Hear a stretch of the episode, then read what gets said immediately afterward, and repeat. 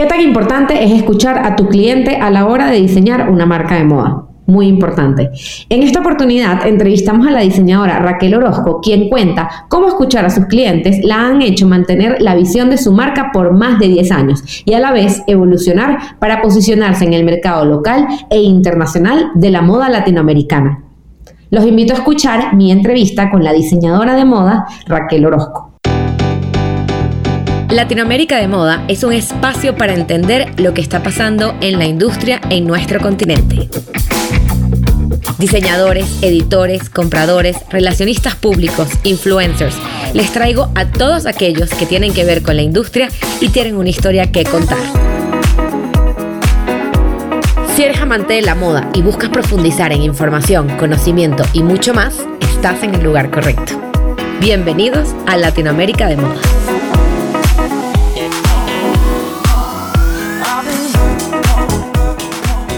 Raquel Orozco a Latinoamérica de Moda. Me encanta tenerte en este nuevo episodio de esta tercera temporada ya del el podcast. Es un gusto tenerte eh, porque me encanta y admiro muchísimo tu carrera. Has hecho muchísimas cosas y quiero que nos cuentes todo, todo, todo, todo lo que hay de ese mundo de Raquel Orozco. Así que bienvenida a este podcast.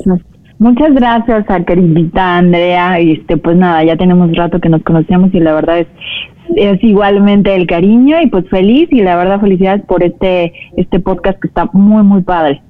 No, mil gracias. Pues empecemos eh, por cómo comenzaste, cómo comenzó Raquel Orozco en el mundo de la moda. Mira, eh, yo estudié diseño gráfico, mi formación académica es diseño gráfico y em, yo empecé a trabajar con varias marcas que eran de moda, o sea, todos mis clientes realmente eran, eran de moda y em, mi hermano tiene una fábrica de, ropa y no sé, tal vez por rebeldía no quise estudiar diseño de modas, ¿no? Y yo quería, yo me veía, o sea, no sé, me encantaba la fotografía, me encanta el diseño gráfico, o sea, bueno, e, es una carrera que obviamente al día de hoy, eh, la verdad, no me arrepiento de haberlo estudiado y, todo se fue dando poco a poco. Entonces eh, estudié, eso, eh, tuve muchos clientes, te digo, en, tema de moda y, yo tenía mi oficina cerca de la fábrica de mi hermano y él era uno de mis clientes. Entonces, eh, poco a poco ya fue como orgánico, no fue eh, forzoso de que ven, trabajar. No, entonces fui y, veía lo que se hacía, eh, me iba iba con las costureras, iba haciendo cosas porque yo yo hacía todo su imagen corporativa, su, su publicidad, etcétera. Entonces, eh, hasta que le dije un día, oye, si te hago una colección de t-shirts así con gráficos padres, que no sé qué, porque su, su, su mercado era teenagers. Entonces, él me dijo, bueno, ok, hazla, pero yo no tengo tiempo de enseñarte, así es que si quieres, ahí están costureras, patronistas, muestristas, asistente de producción, hazla.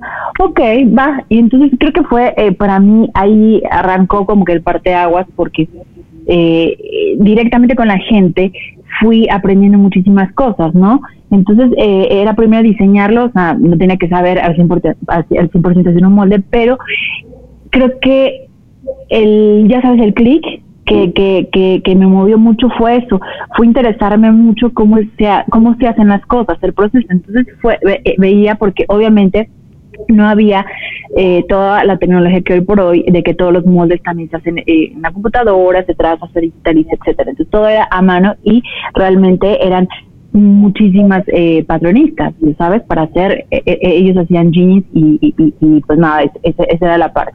Entonces, eh, empecé a ver cómo trabajaban, cómo se hacía el molde y fue ese enamoramiento así orgánico de, de, cómo pasa, a, eh, una persona lo corta, por qué lo corta así, por qué, porque pues tiene una forma de acomodar las telas, por el encogimiento, por el desperdicio, después pasa a, a la muestrista, la muestrista dice los detalles que están mal de la patronista, eh, y después ya llega a producción, bueno, estampado, producción y todo, y, el proceso final. Entonces, como que la parte del proceso de producción, esa parte me encantó, me encantó y fue como que lo viví sin que nadie me estuviera forzando.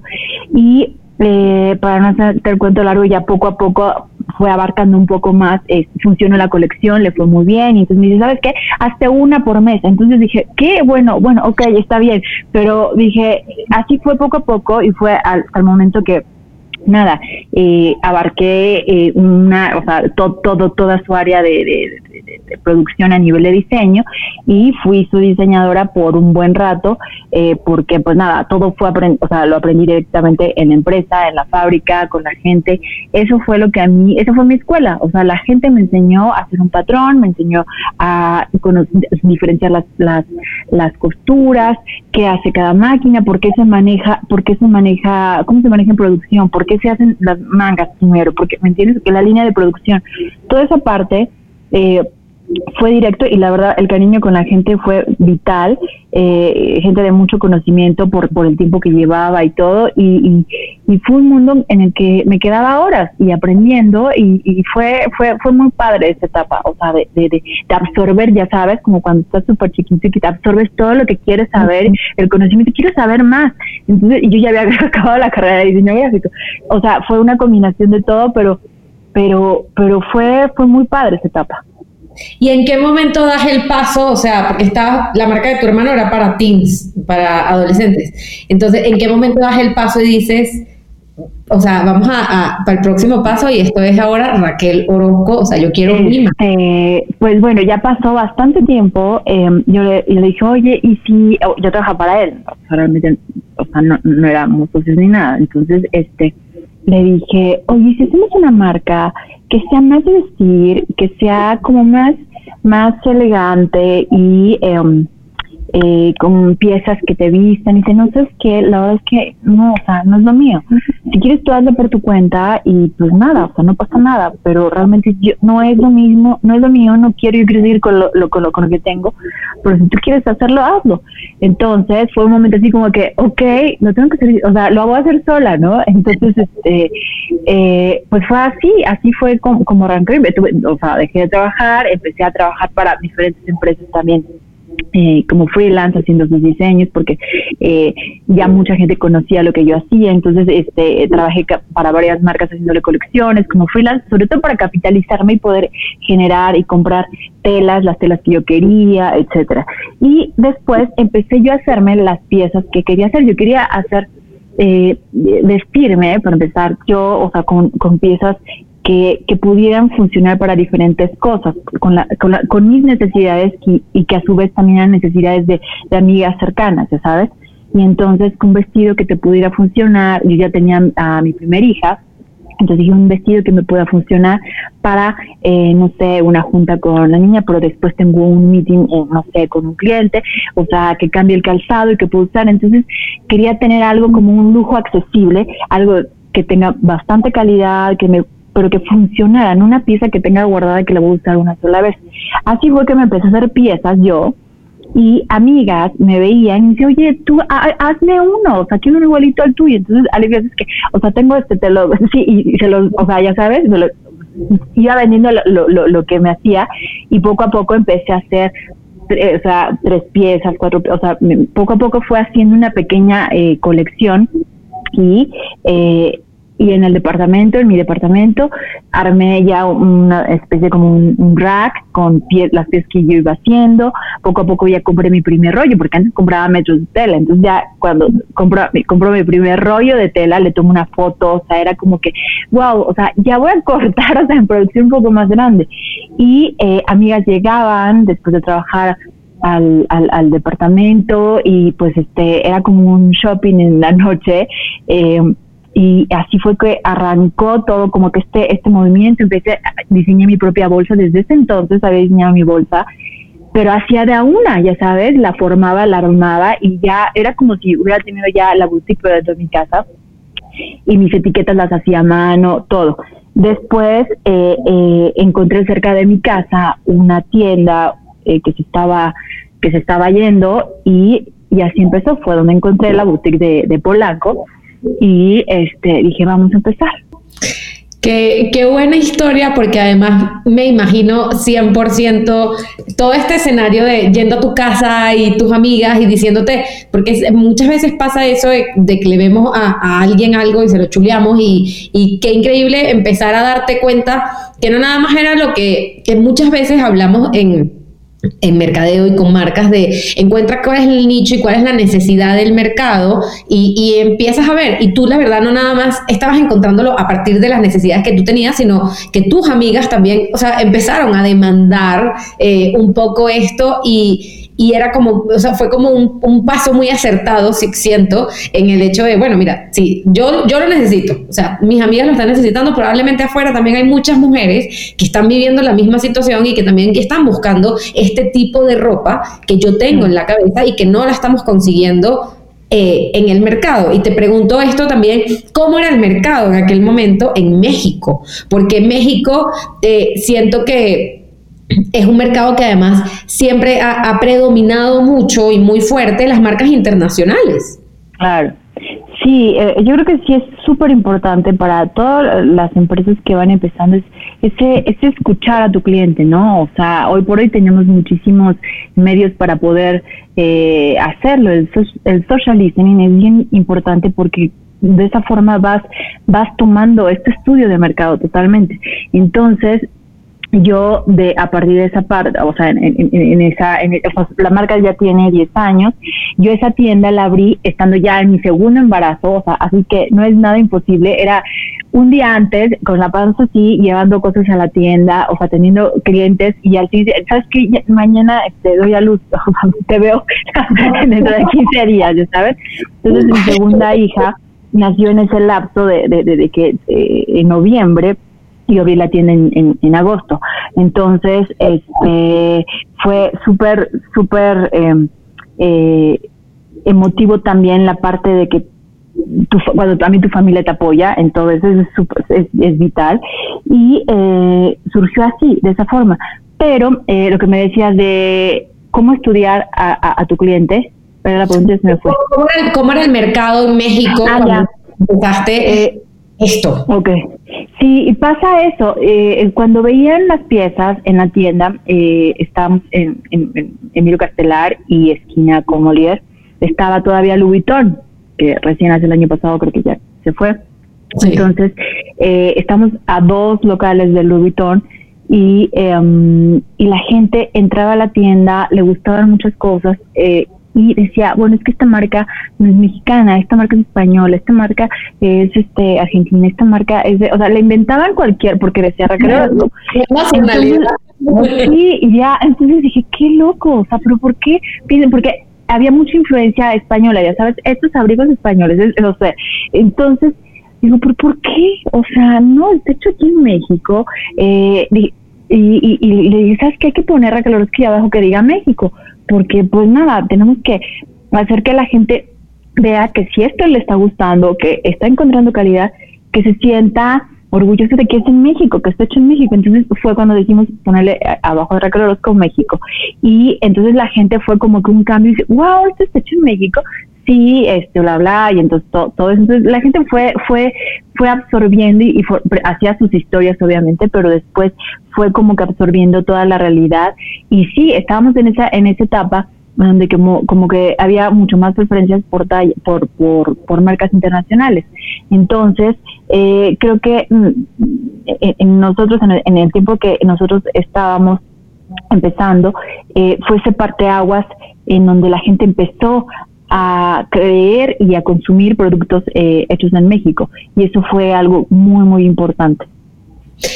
¿Qué, ha sido lo más retador en este, en este camino de crecer como Raquel Orozco, una marca hecha, diseñada en México, con puntos de venta? Porque yo recuerdo cuando yo llegué a México hace seis años ya, eh, y, fue, o sea, hace seis años fue bastante. Lorena Sarabia todavía no tenía su tienda, creo que Sandra acababa de abrir la tienda y tú eras una tienda que ya, o sea, sí recuerdo gente haberme dicho, si quieres conocer diseñadores latinoamericanos, pásate por en Polanco por, por, Raquel Orozco. Entonces, de, eh, era, para mí era muy impresionante porque no era nada más ver la marca que me hablaban, porque muchas veces me pasaba eso, sino que había un punto de venta que, siento que para muchos diseñadores es un, es un gran paso y es un gran reto. Entonces, de, dentro de la carrera, porque obviamente, eh, además de desde ese momento, cuando yo conocí la marca, ahorita siento que has crecido muchísimo y, han, han, pasado muchas cosas, ¿qué ha sido lo más retador de ser una marca local, de ser una marca latinoamericana?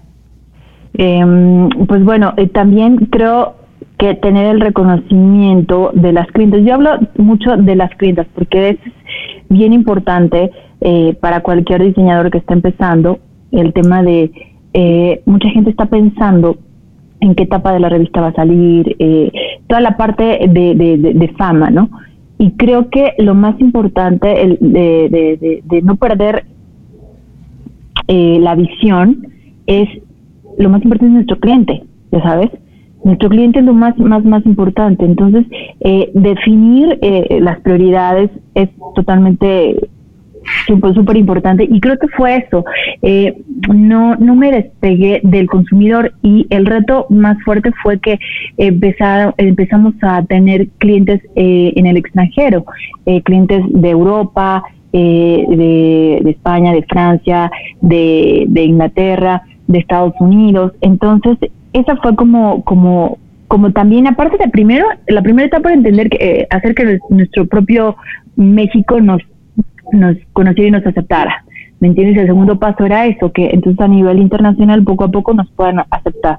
Entonces, eh, a través de nuestra tienda online, gente que venía a México y conocía la marca, entonces yo se empezaba a enamorar y se regresaba a su país y empezábamos a tener esa comunicación, enviábamos eh, piezas, esa parte de que desde afuera te van con unos ojos que digan, wow, me encanta tu ropa, eh, creo que eh, encontraste, eh, tengo calidad, tengo, tengo buen precio, es lo que quería. Esa, esa parte fue, es un reto, o sea, muchísimo más fuerte, ya sabes, porque porque también es, e, un parteaguas, o sea, ahorita Latinoamérica también está saliendo y la verdad es, padrísimo ver cómo, cómo hay muchas marcas eh, internacionales que son latinoamericanas y eso es, es, es un trabajo muy, muy fuerte, ¿me entiendes? O sea, porque, que, no puedes eh, cometer ningún error, porque ya si le vendes a una prenda, una pieza tuya, tiene no sé, una clienta de, de, Francia, no tiene miles de opciones, en Estados Unidos igual, este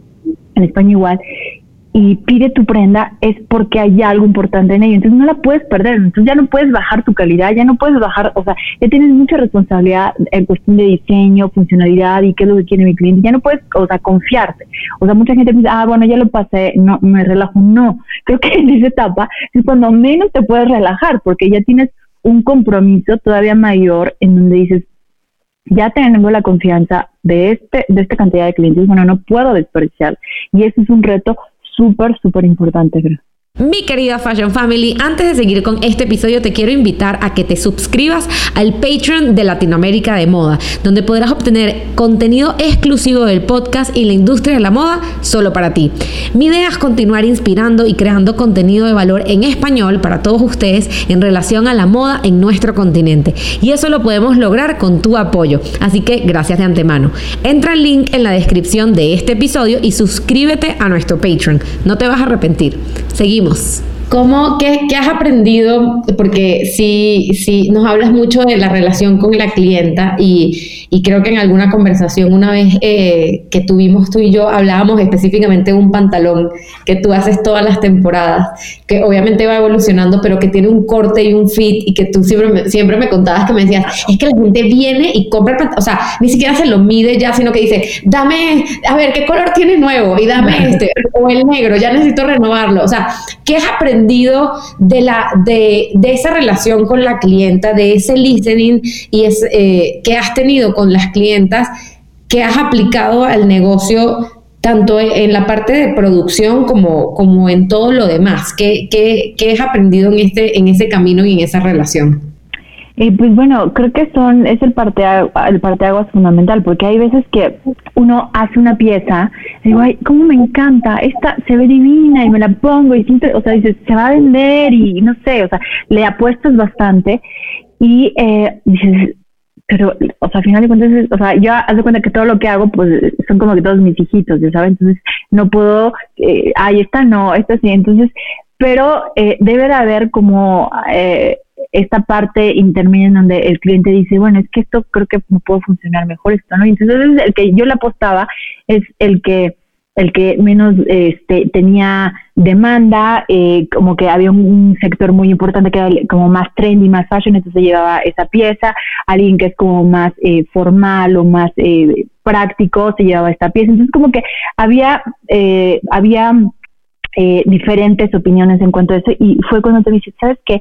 Hay piezas que también no me voy a poner porque a lo mejor mi tipo de cuerpo, qué sé yo, pero mi línea, Raquel Orozco, es una línea incluyente, ¿entiendes? Entonces es una marca que, eh, que es súper importante que se sepa que es eh, diseño para las mujeres reales y es una marca eh, de lujo accesible e incluyente. Entonces, fue cuando dije, bueno, tengo que tener, abarcar un poquito diferentes rubros, diferentes formas de cuerpo, diferentes gustos. Y entonces fue cuando la colección también creció un poco más a nivel de tallas, de, de, de, modelos, de estilos, de siluetas, pero todo fue también a base de escuchar a las clientas, ya sabes, porque al final de cuentas dices, bueno, a una pieza en talla eh, 2 se le va a ver divina, pero, o sea, si esta pieza en talla 10 se va a ver igual, ¿me entiendes? Entonces, todo ese tipo de cuestionamientos creo que son bien importantes eh, en el momento que uno em, emprende su marca, su carrera. O sea, esto yo lo fui modificando poco a poco, no lo hice desde un inicio. Pero este escuchar a, tu clienta creo que es muy importante porque eso te hace también recapacitar, ¿me entiendes? No quiere decir que todo tenga razón, o sea, voy a hacer todo, pero tú debes de ser una, o sea, un diseñador con la capacidad de decir, de discernir que sí y que no.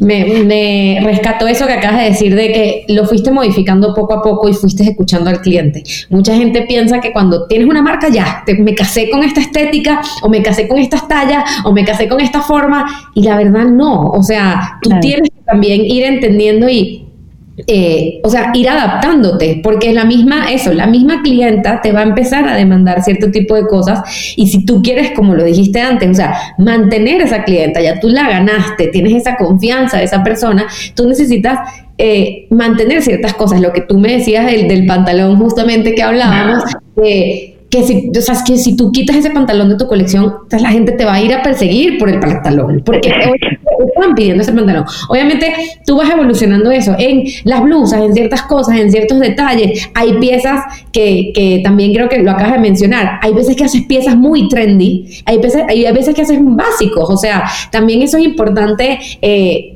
tenerlo, creo que tenerlo presente de que Además, tú, o sea, diseñas, saber eso, saber para quién diseñas, creo que es clave. Tú, vas a tener esa clienta que va a ir por la pieza, lo último, el, lo que más está buscando, lo que más se ve en pasarela o en las fotos o lo que sea, y vas a tener clientas que quieren ir a comprar lo que tienen tres temporadas comprándote. Entonces, tú tienes que tener como, o sea, tener como ese balance, y creo que eso es de las cosas que más me gustan de tus colecciones, que son súper completas. Entonces, cuando, cuando tú piensas en eso, o sea, e, esto, y, te pregunto, o sea, e, esto que te digo tiene sentido, o sea, más o menos es, así el proceso que aplicas, tú dices, vamos a hacer este vestido que es súper trendy y vamos a hacer esto que es un poco más clásico, pero para tener de todo. Claro, eh, sí, dentro de la colección tiene que haber un poco de todo y son esos gustos que te das como diseñador que dices, ah, a lo mejor no lo, voy a, no lo voy a vender tanto, pero quiero hacerlo porque tengo ganas y este y, y es para mí, o sea, para lo que es Raquel Orozco, la prenda, cada prenda tiene que ser funcional al cuerpo, tiene que funcionarte al cuerpo, tiene que, no te tiene que dar complicaciones. Entonces, eh, trabajo demasiado, demasiado en el fit, trabajo mucho en el molde, en que hay veces que un blazer o, un vestido o, o sea, no llegamos a hacer hasta a veces hasta siete moldes distintos porque le vamos modificando hasta que quede perfecto, que quede como como creo que, que, que eh, como quiero presentarlos, como quiero imaginar lo que esté en la tienda.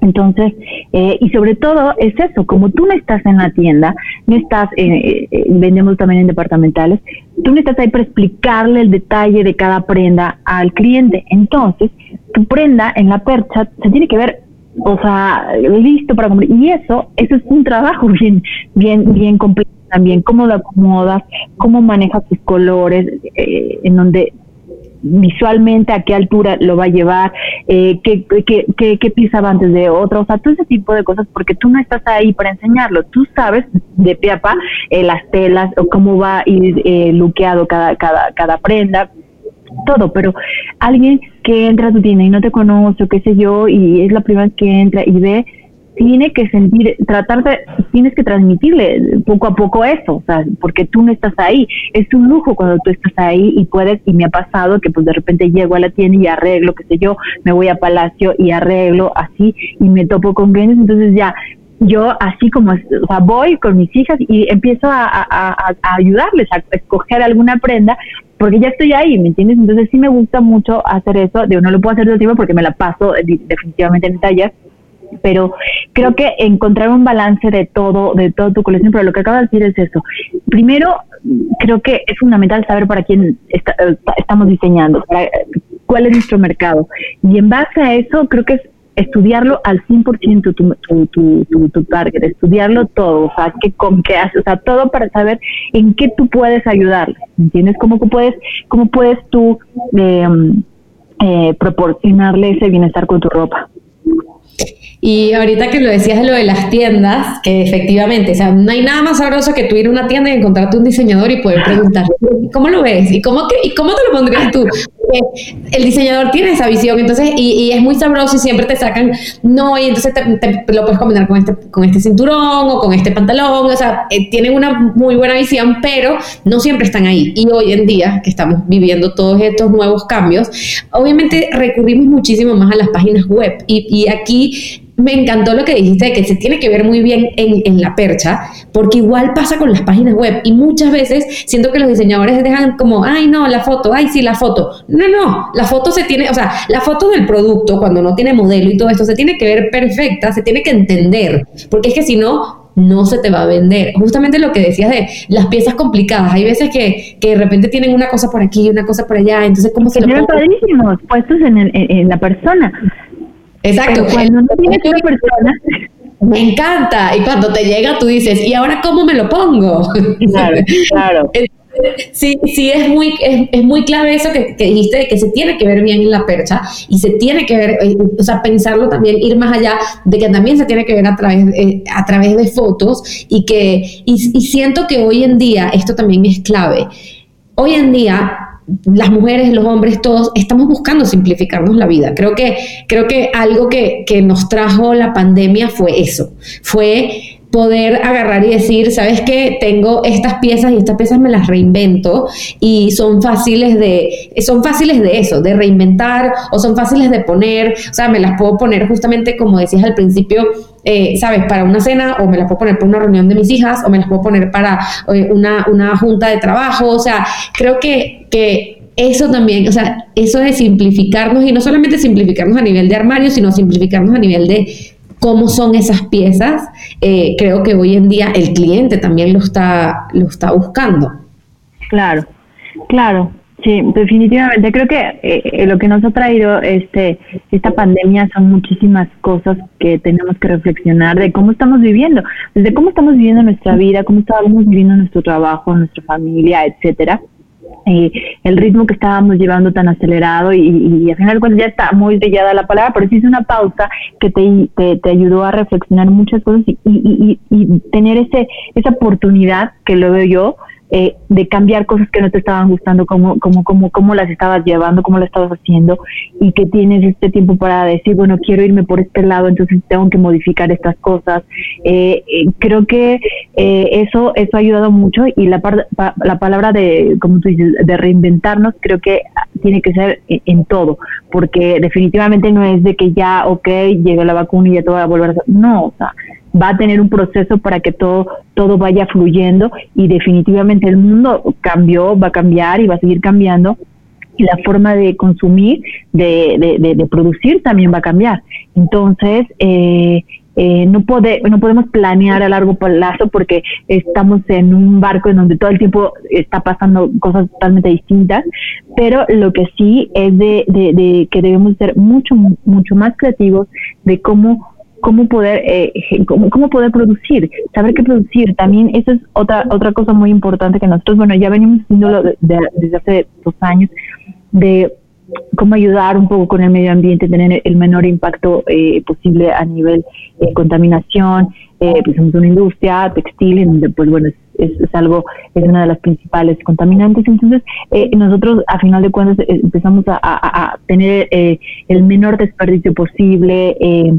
Y, y, ahora, desperdicio posible, y esos desperdicios los ocupamos para hacer otras cosas y estamos reciclando todo el tiempo. esto, esto que también viene a colación con el tema de la pandemia fue que a nosotros nos pasó que muchas telas obviamente no son de México, vienen de fuera y, se, pues no llegaron porque pues atrasaron y, van a llegar hasta pues, la colección de primavera cuando era la colección de fall winter entonces tuvimos que reinventarnos en esa parte de eh, producir con lo que teníamos en casa este diseño a mí me encanta pintar en cada colección siempre hay una pieza que pinto pero pero no había hecho telas. Entonces ahora diseñé telas, o sea, con lo que teníamos, empecé a diseñar telas y entonces empezaron a, unir eh, todas estas... Eh, eh, fue de lo más complejo, pero porque al final de cuentas dice, no es armar un rompecabezas, sino que hacer que todas estas piezas se vean lindas y el producto final sea perfecto. Entonces ocupé todo lo que teníamos en, la oficina, diseñamos estas telas, hicimos cortes, qué sé yo, hicimos una gran tela y después hicimos una prenda, ¿no? Entonces esto es parte de la colección que va a venir de Fall Winter que lo, que lo vas a ver pronto. Entonces ocupar todo lo que teníamos fue un reto bien complejo, pero de ahí viene esta parte de reinventarnos.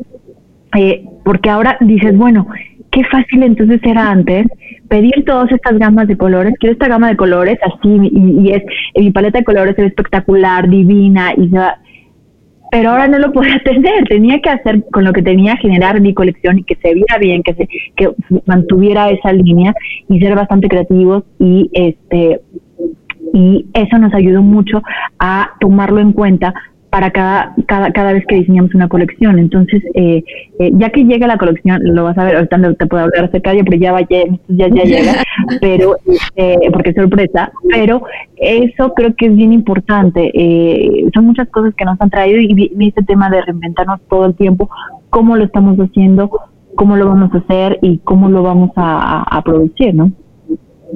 Me encanta y me emociona mucho ver que, que esa, esa nueva, esa reinvención de, de telas, porque sí, sí, recuerdo todas tus piezas pintadas y esto creo que va a ser muy interesante para la colección Fall Winter ver esa reinvención de, de readaptación de, de porque o sea, seguimos, seguimos adelante, pero hay que readaptarnos y exacto, con los materiales que, con los materiales que, que tenemos y creo que va a ser súper interesante. Raquel, ya llegando al final de nuestra entrevista maravillosa. Te voy a hacer un grupo de preguntas cortas que siempre le hago a mis entrevistados y la primera es tres palabras que describen Latinoamérica para ti.